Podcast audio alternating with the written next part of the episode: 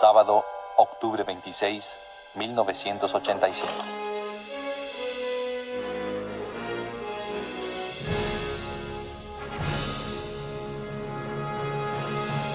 Algo que me encanta porque yo soy de los 80 es Volver al Futuro 2. No sé si tú te acuerdas cuando el doctor, sí, el doc llega del futuro en su DeLorean y baja su carro y él saca de un recipiente de basuras y él le agrega residuos sólidos al motor y tapa y el carro arranca. Y él le dice a, a su pupilo en los 80 que en el futuro la energía provenía de la basura.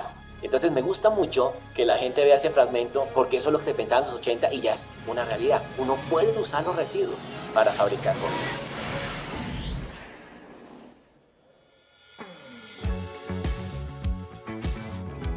Con todos los mitos y medias verdades alrededor de las fuentes de energía, de su impacto y de su uso, decidimos prender la luz con What What. El show con la misión de mostrar lo que realmente está pasando con la energía en nuestra región. ¿Producir, usar y votar? O mejor, reducir, reusar y reciclar.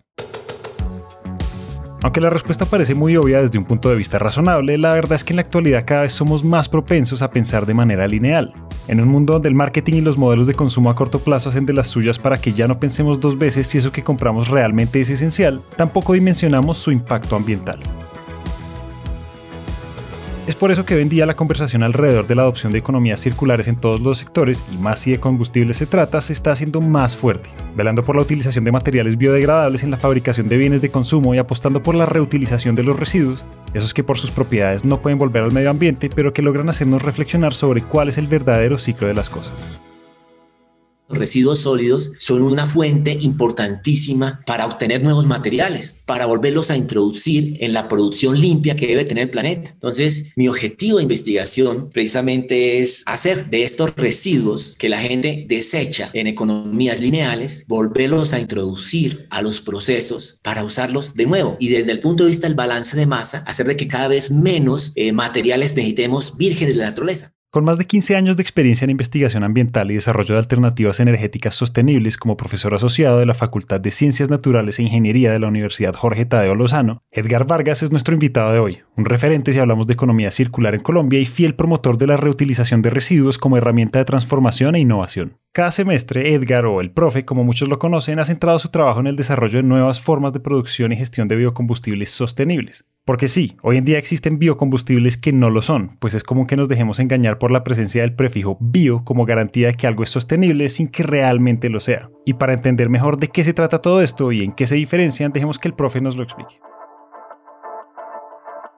Resulta que cuando uno fabrica biocombustibles tiene dos posibilidades de hacerlo, pero las más comunes son dos. Una, cuando tú utilizas materias primas de primera generación, que son aquellas materias primas que la gente puede consumir, o sea, es un alimento. Por decirte algo, eh, parte de los biocombustibles que hacemos en este país, que son el bioetanol y el biodiesel, si hablamos un poquito del bioetanol, eh, se produce a partir, por ejemplo, en muchos países de maíz, y el maíz la gente se lo come, ¿no? Y yo creería mejor que en vez de, de que produzcamos maíz para producir biocombustibles, biocombustibles, podría uno pensar más en darle comida a la gente. Entonces esos biocombustibles de primera generación pues tienen ese tipo de, de, inconvenientes que se siembran para generar energía más que para generar comida a la gente. El 50% de la población mundial aproximadamente sufre de hambre, pero estamos prefiriendo en tierras fértiles sembrar cultivos energéticos que son realmente comestibles, pero para producir energía, no para darle comida a la gente. La energía es importantísima, pero la comida es igualmente importante, incluso en mi concepto mucho más importante. Y ante la problemática alimentaria que azota a varios países de la región, Edgar hace énfasis en lo importante que es la transición oportuna hacia los biocombustibles de segunda generación pues estos biocombustibles son fabricados a partir de biomasa derivada de materiales vegetales de cultivos que ya cumplieron su propósito alimentario, o de residuos en sí como cáscaras de fruta y virutas de madera, y que a diferencia de los de primera generación, el destino final de estos no es convertirse en combustibles, sino que después de su utilización como aceite de cocina en nuestros hogares, bares y restaurantes sirve como insumo para fabricar un biocombustible sostenible de origen reciclado.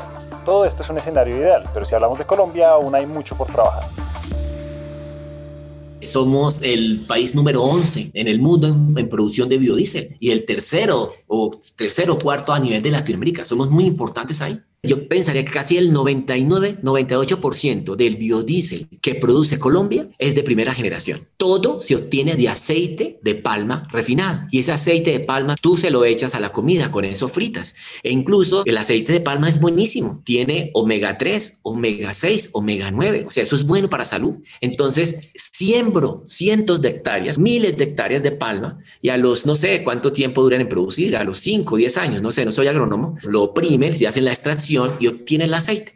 Pero yo me pregunto, ¿qué tal de en vez de sembrar tanta palma, siembro frutas? Que eso se come la gente y le hace bien. En la actualidad hay estudios que demuestran que de todo el biodiesel que se produce a nivel mundial, el aceite de palma tiene la mayor responsabilidad en la emisión de gases de efecto invernadero, casi tres veces las emisiones del diésel fósil. Pues la expansión de los cultivos de palma han impulsado en gran medida la deforestación en varios países del sudeste asiático, África y América Latina. Y si hablamos de Colombia, se estima que el diésel que cada estación de servicio tiene disponible hoy en día cuenta con un 10% de biodiesel combinado dentro de su composición, en su mayoría de aceite de palma. Esto hace que las personas que conducen vehículos sean uno de los principales consumidores de aceite de palma, aunque estos no lo sepan.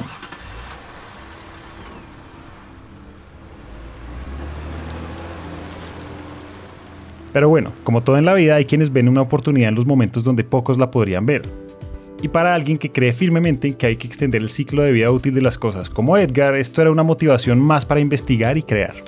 En mi investigación yo produzco biodiesel con altos rendimientos a partir de lo que la gente desperdicia. Entonces pensamos, tengo como materia prima algo que la gente desperdicia, los aceites usados.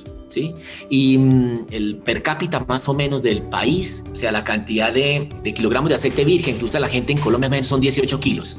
Entonces, imaginémonos más o menos que el 30-35% de ese aceite eh, que se usó, la gente lo dispone para botarlo. Entonces son miles de toneladas. Entonces, pensando en esto, yo dije, no, los aceites usados puede ser. Tienen los componentes activos, los triglicéridos, los ácidos grasos libres, y con eso yo puedo fabricar biodiesel y fuera de eso, en vez de que lo boten, lo reuso y dejo de usar tanta materia prima virgen porque estamos reusando algo que la gente desecha de su consumo normal en, su, en sus casas.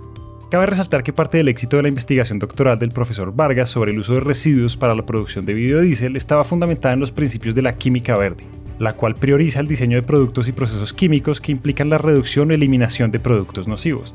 Y el reto, más allá de tratar los aceites usados de cocina, estaba en reemplazar otros reactantes contaminantes que hasta ese entonces se creían indispensables para el funcionamiento de los biocombustibles.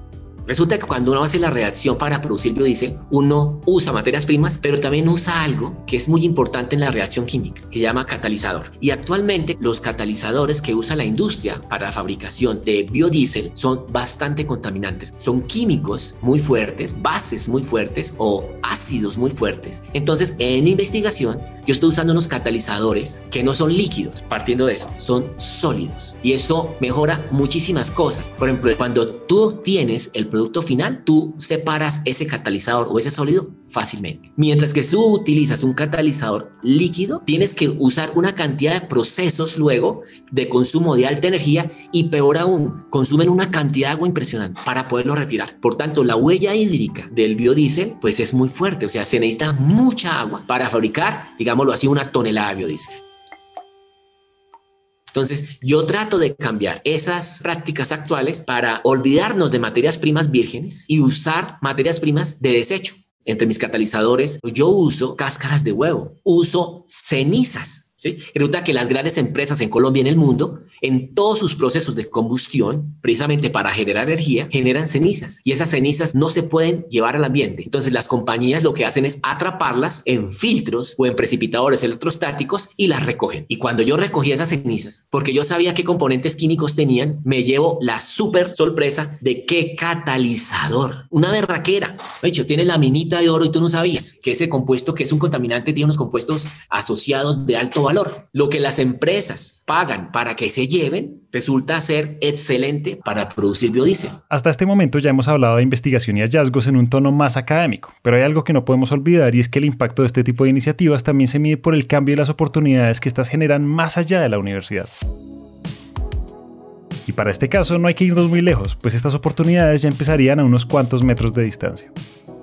Al lado de la universidad, pues hay muchos desayunaderos. Y cuando iniciamos con las cascadas de huevo, pues yo le dije a los muchachos, ¿cuál es el lío de decirles aquí a la gente, a los, las señoras y los señores que tienen negocios de desayunos, pues que nos regalen las cáscaras de huevo? Antes les hacemos un favor, en vez de botarlas, pues que nos las regalen. Pues ni cortos ni perezosos, mis estudiantes, eh, cada uno tenía su sitio, eh, tres o cuatro desayunaderos, ellos les entregaban una bolsita a la señora, inclusive a la señora que hacía los huevos, ni siquiera a la dueña, sino a las colaboradoras. Y al otro día o por la tarde ellos iban por sus cáscaras de huevo y teníamos muy buena cantidad de materia prima. Y así durante como 15 o 20 días. Pero estas señoras ni cortas ni perezosas, las dueñas y las que trabajaban en estos desayunadores, pues luego nos los empezaron a cobrar, dirían esas niñas o que estarán haciendo estos estudiantes con esas cáscaras, nosotros regalándoselas. Ya empezaron a ver como el negocio. Entonces ya empezó a generarse, digamos, un pequeño emprendimiento con base en vendernos las cáscaras de huevo. Entonces, pues eso es lo que puede pasar con los residuos, que puede generarse en cosas nuevas e emprendimientos nuevos. Un cambio de mentalidad es fundamental para que este tipo de iniciativas se puedan llevar a cabo a una escala mayor y nos permitan rediseñar todos nuestros sectores económicos y sociales con prontitud. Pero si somos honestos, la disposición que tengamos a la hora de adoptar estas ideas juega un rol fundamental de cara a la transición energética. Pues esto nos pertenece a todos y con esto decimos que no hay que esperar más para sembrar una semilla desde ya.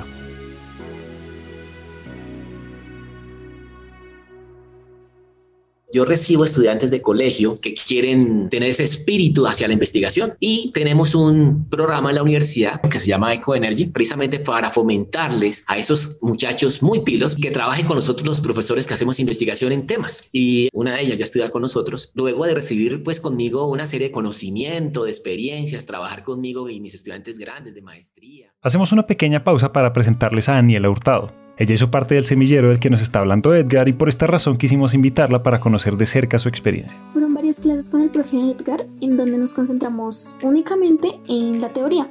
Y a la mitad del curso más o menos leímos un artículo en el que nos contaban que el carbonato de calcio funcionaba como un gran catalizador.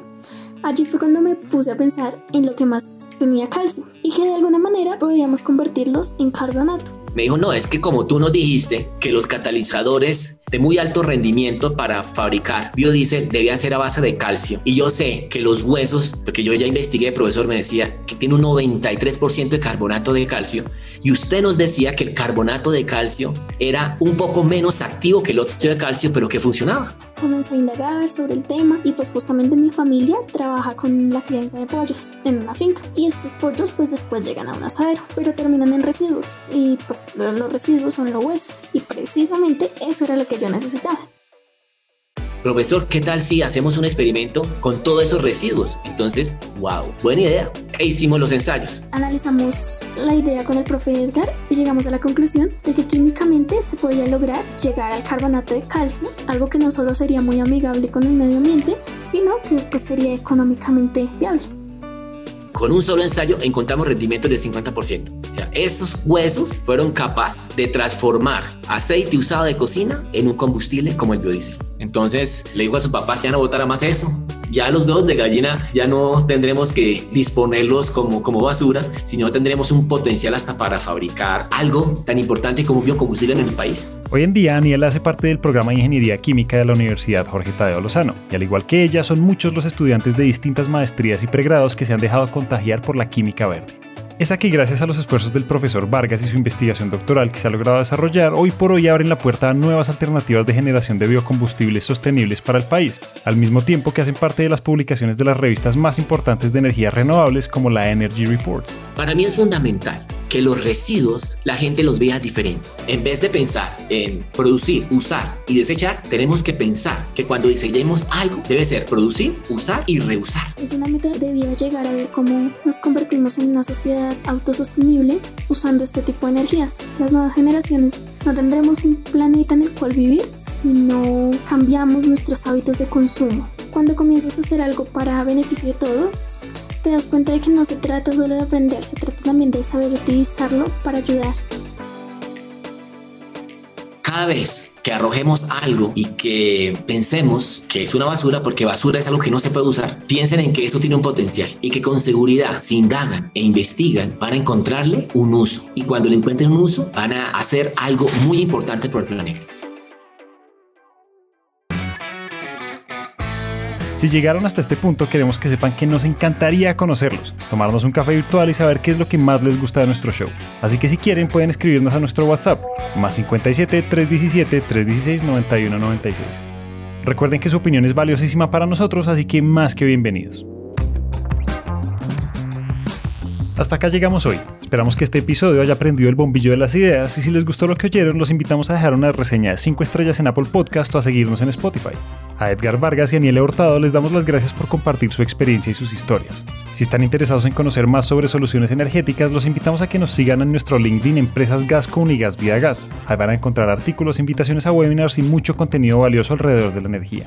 Este episodio de What What fue dirigido y producido por Carlos Bernal, editado por Julián Cortés, musicalizado por Juan Diego Bernal. Los copies y piezas promocionales por Paola Silva, el trabajo gráfico es realizado por Luisa Ríos y todos los episodios son alojados en Spreaker.com. Esta es una coproducción de Empresas Gasco y Naranja Media. Yo soy Julián y muchas gracias por escuchar.